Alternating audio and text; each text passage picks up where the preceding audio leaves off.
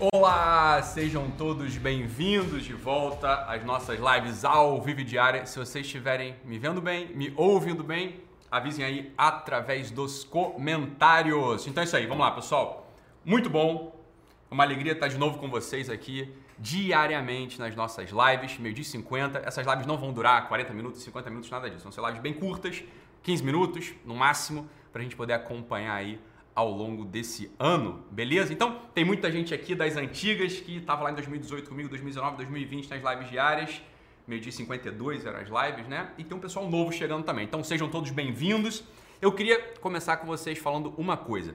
Tem uma galera me assistindo pelo Instagram, com certeza, porque ela está sendo retransmitida lá no Instagram também.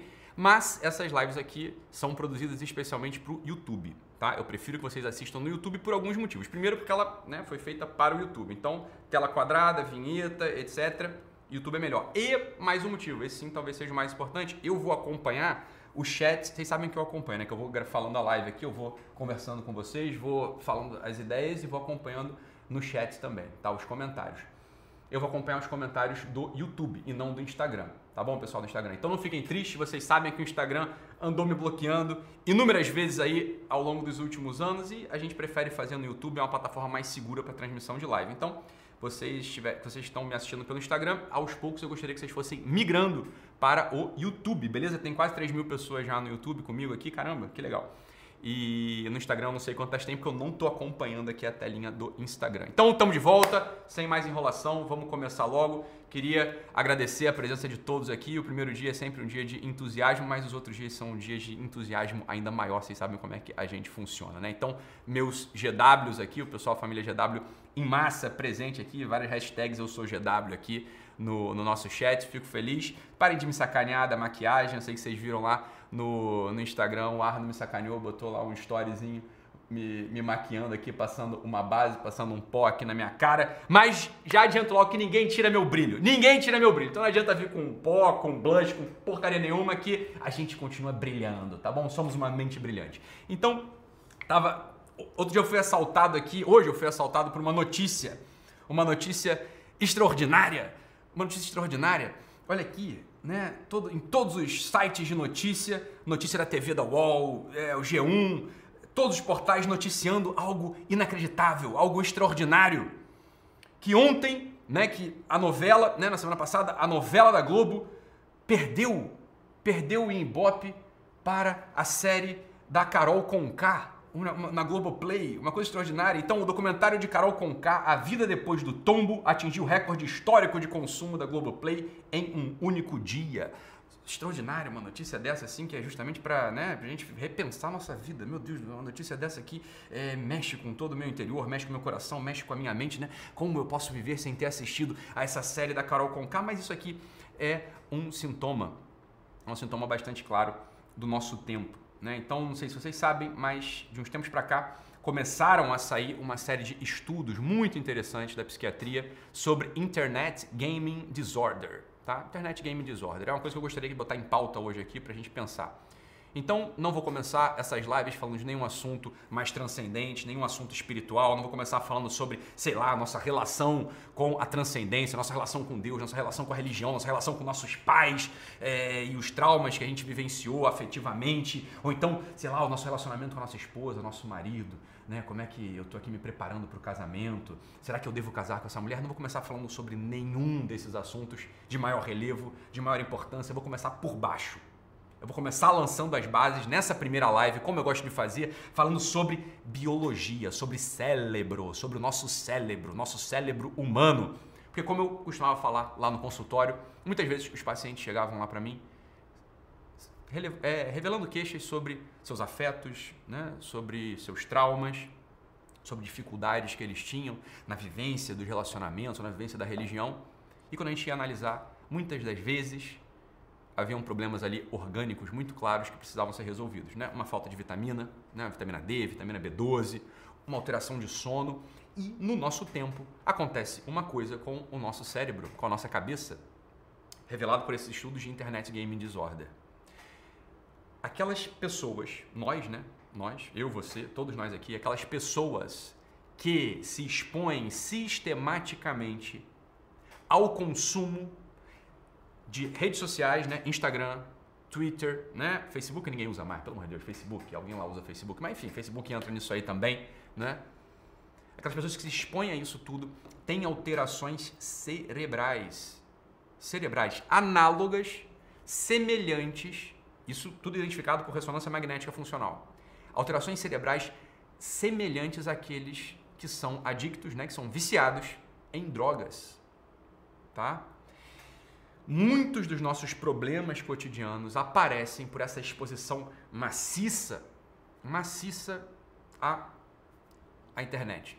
Né? É claro que esses estudos de internet game disorders eles focam naquelas pessoas que ficam jogando. Né? É, tem uma estimativa americana que diz o seguinte: olha, em dois terços das casas americanas tem pelo menos uma pessoa que adere aos joguinhos de videogame de modo disfuncional. É absurdo, é absurdo, né? Aqui no Brasil, claro, né? Enfim, é outra realidade, mas algo disso também acontece com a gente. Então, os estudos eles vão apontando pra gente sobre temas relacionados, por exemplo, à autoestima das pessoas que baixa, a ansiedade e depressão.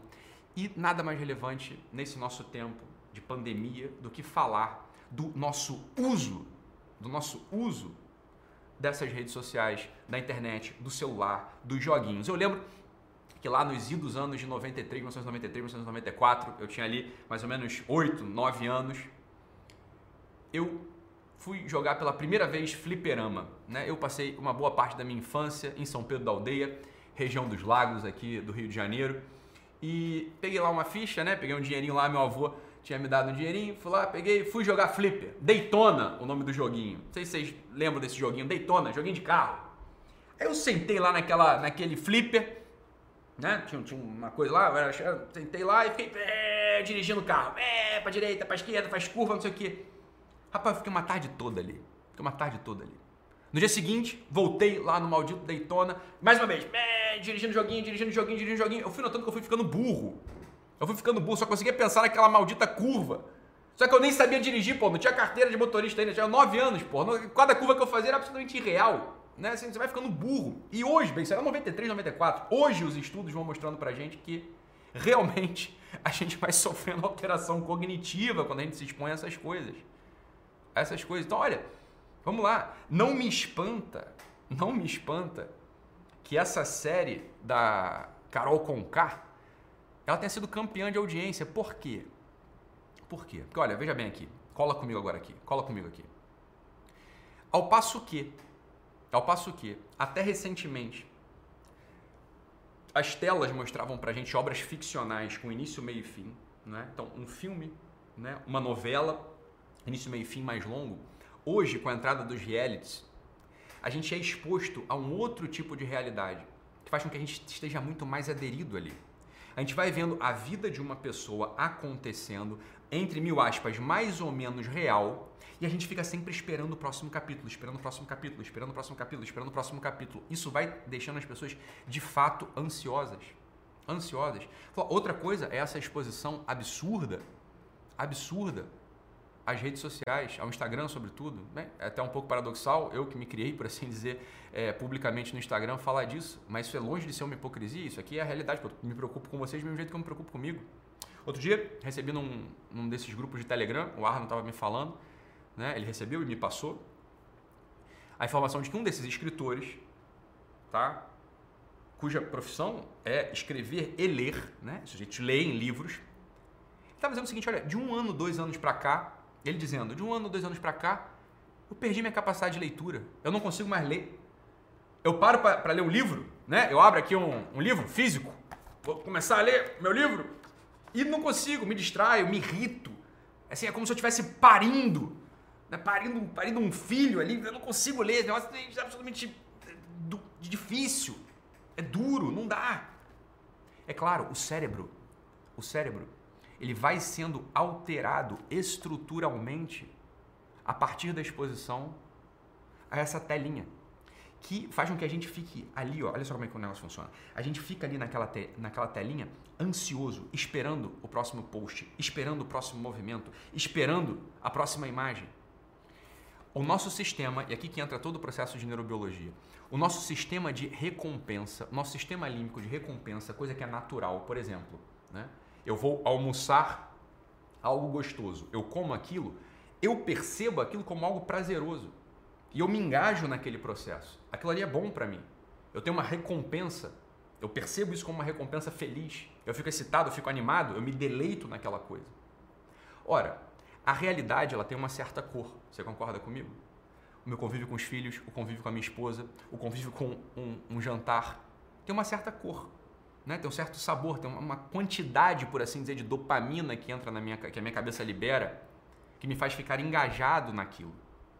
Ora, quando a gente começa a se expor maciçamente a essas imagens da internet, a, essa, a esse, por assim dizer, vício de esperar o próximo capítulo, esperar o próximo capítulo, esperar o próximo capítulo, o que acontece? A gente recebe uma descarga de dopamina muito maior do que a realidade tem para nos oferecer. Dito de outro modo, trocando em miúdos para a coisa ficar muito mais simples para a gente. A realidade fica sem graça. A realidade fica sem graça. Um beijo na esposa, um beijo no marido, um abraço no filho, uma reunião com os amigos. É como se ficasse menos colorida, artificialmente menos colorida, por um contraste, por um contraste com esse mundo virtual e real. Então, uma série de ansiedades do nosso tempo presente, que eu vi no consultório, que eu vejo com os meus amigos, que eu vejo na minha própria vida, uma série dessas ansiedades, uma série desses vazios, uma série dessas tristezas, elas aparecem a partir desse relacionamento desordenado, desordenado com a internet, com as mídias sociais, com a tela. Essa é uma coisa que não é só para criança, não é só para adolescente, é para mim, para você, adulto, barbado, né, já meio, né? É, é com a gente aqui esse negócio. Você tá entendendo? Então olha só, o que, que a gente precisa fazer? O que, que a gente precisa fazer? Olha, a gente tem, a gente está munido de dados da realidade.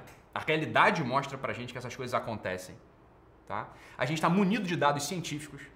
Os estudos apontam para a gente cada vez mais, olha, joguinhos, rede social, adesão à pornografia, tudo isso vai alterando o nosso sistema de recompensa, de tal modo que a, que a realidade, como eu disse, vai ficando mais sem graça, vai ficando chata vai ficando desinteressante. Então imagina só que eu sou um ser humano, estou inscrito na realidade, eu estou trabalhando, eu venho para o meu escritório, aperta a mão do Arno, aperta a mão do Thiago, da Carol, né? falo com toda a equipe aqui. Mas imagina que eu fico, né? que eu estou imerso nesse mundo, eu estou 100% imerso nesse mundo de redes sociais, de joguinhos. O que acontece? Essa vida aqui vai ficando mais sem graça. E eu vou buscando, na minha interação real com a minha esposa, com meus filhos, eu vou buscando algo que aquilo não pode me dar. Eu vou buscando uma ficção na vida real. Uma ficção na vida real. Eu não percebo que eu começo a me comportar feito um espectador ficcional de uma peça de teatro onipresente através da internet. A realidade vai ficando um saco, vai ficando chata. E isso é uma das causas da ansiedade no nosso tempo. Eu sempre espero um pouco mais. O que, que, o que, que a realidade pode me dar mais? Que ela, olha, a realidade tem uma estrutura. A realidade tem uma estrutura, na verdade, maravilhosa. Que miseravelmente no nosso tempo se perde por um contraste ficcional que aparece através disso aqui. Que aparece através disso aqui. Então, pra gente, hoje, né, retomando essas lives, retomando nossa presença diária aqui, eu gostaria de lançar, como quem diz, ó, os fundamentos. Não adianta a gente jogar uma semente da transcendência, não adianta a gente jogar uma semente dos bons afetos numa terra sem nutrientes. Não adianta. O que eu estou fazendo aqui nessa primeira live? Na nossa reestreia, no nosso né, contato diário a partir de hoje. Lançar uma primeira base. Tratar a terra antes da gente começar a aprender é, a podar os galhos, a melhorar a iluminação para que essa, né, para que essa árvore ela floresça de modo frondoso, cheio de fruto. Não adianta. Seria realmente uma negligência da minha parte começar falando sobre espiritualidade, relacionamento. Caramba, se eu não falo aqui ó, da biologia, uma coisa que está ao alcance de todos nós. Então vamos lá. Dever de casa para todo mundo aqui. Primeiro, dever de casa diagnóstico. Será que eu me encontro? Né? Será isso aqui? É isso aqui mesmo.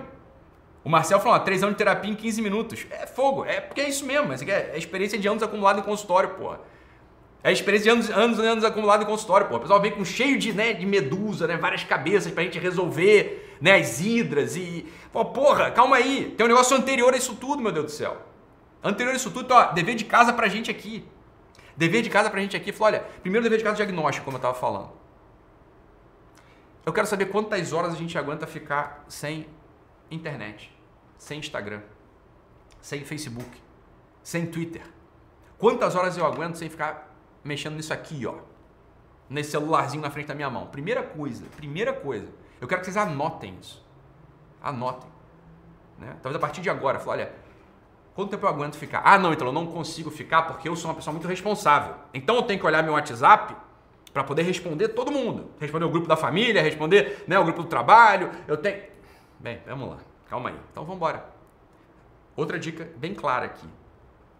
Grupo de WhatsApp é absolutamente dispensável.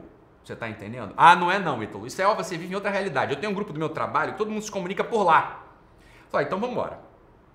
Grupo de trabalho, não é isso? Então você tem um tempo para trabalhar. Você vai marcar na tua agenda e na tua cabeça que horas do dia você entra naquele grupo de trabalho.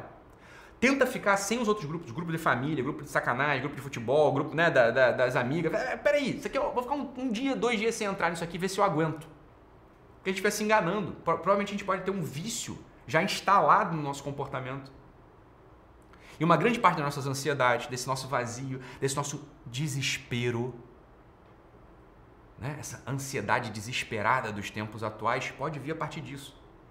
Então, o primeiro exercício, olha, é um exercício diagnóstico, bicho. Né? É um exercício diagnóstico. Aí o pessoal brincando aqui, eita, você é maluco, vai cair tua audiência, você mandou o pessoal não entrar na live. Tô nem aí, cara, eu quero o teu bem, você tá entendendo? Eu quero o teu bem, é isso que eu quero. Tô nem aí. Eu quero que você fique bem. A gente vive tempos muito tensos, a gente vive tempos de incerteza, a gente vive tempos onde as pessoas estão com medo. Eu tô vendo isso.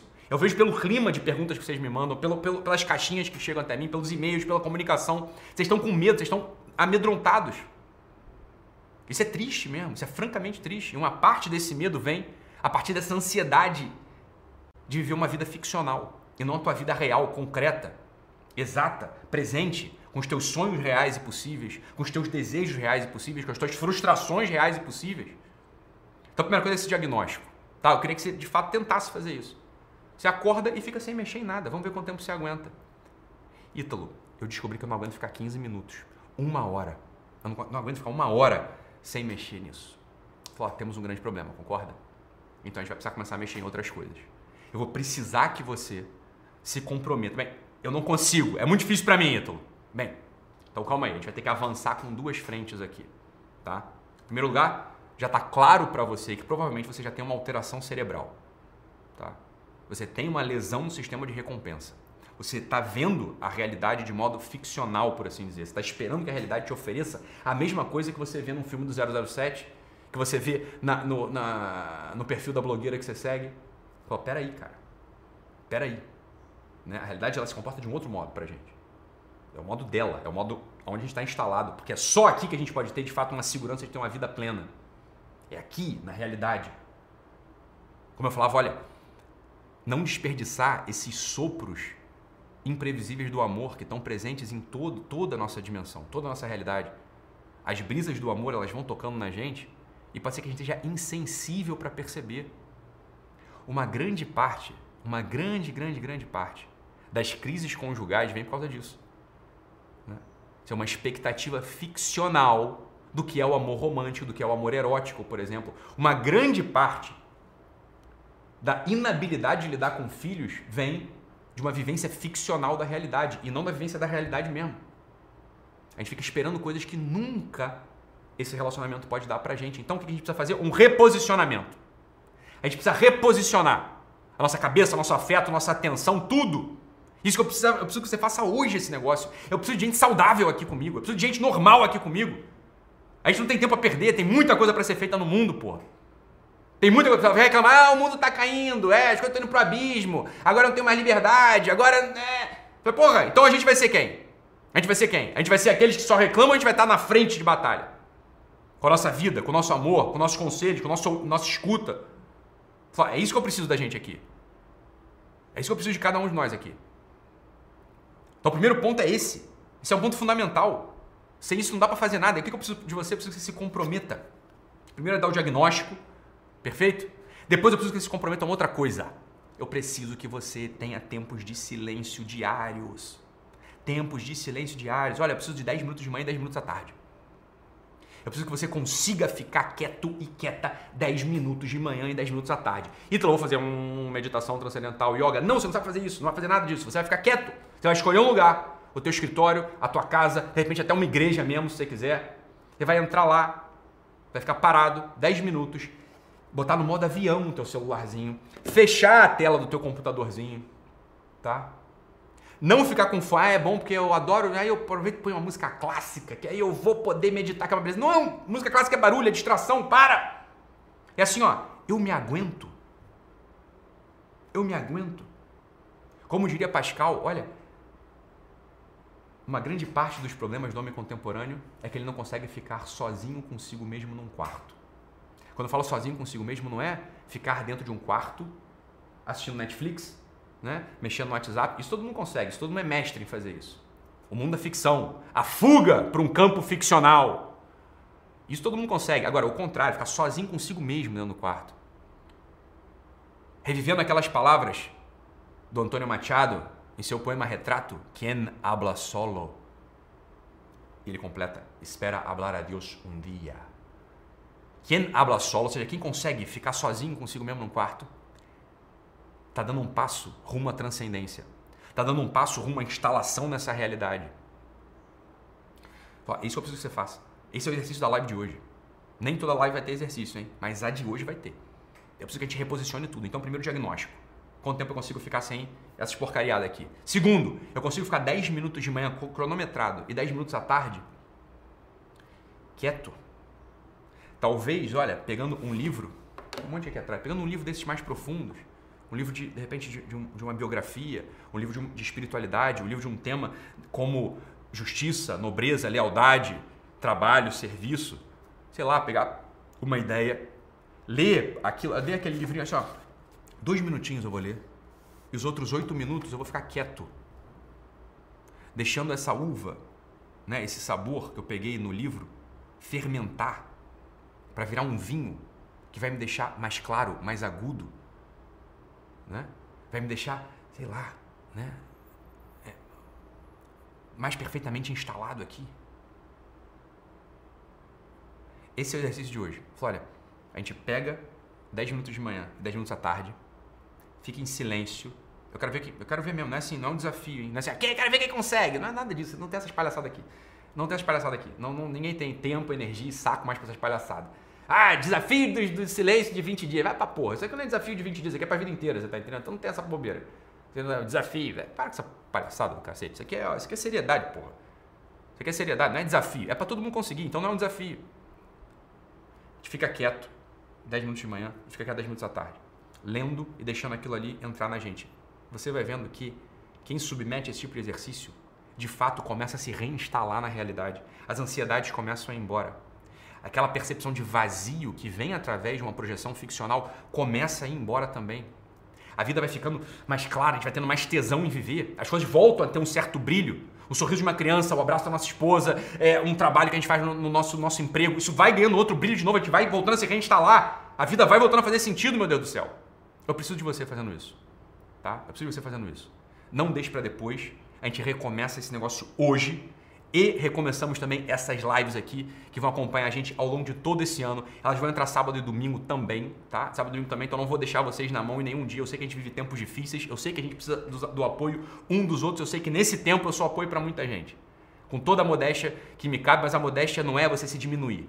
A humildade não é você se diminuir. A humildade é você olhar para a realidade como ela é e saber o seu lugar na realidade. Eu sei qual é o meu lugar na realidade hoje. Eu sei a responsabilidade que eu tenho com muitas, muitas e muitas almas aqui tá? Agradeço a vocês por todo esse carinho desse tempo todo.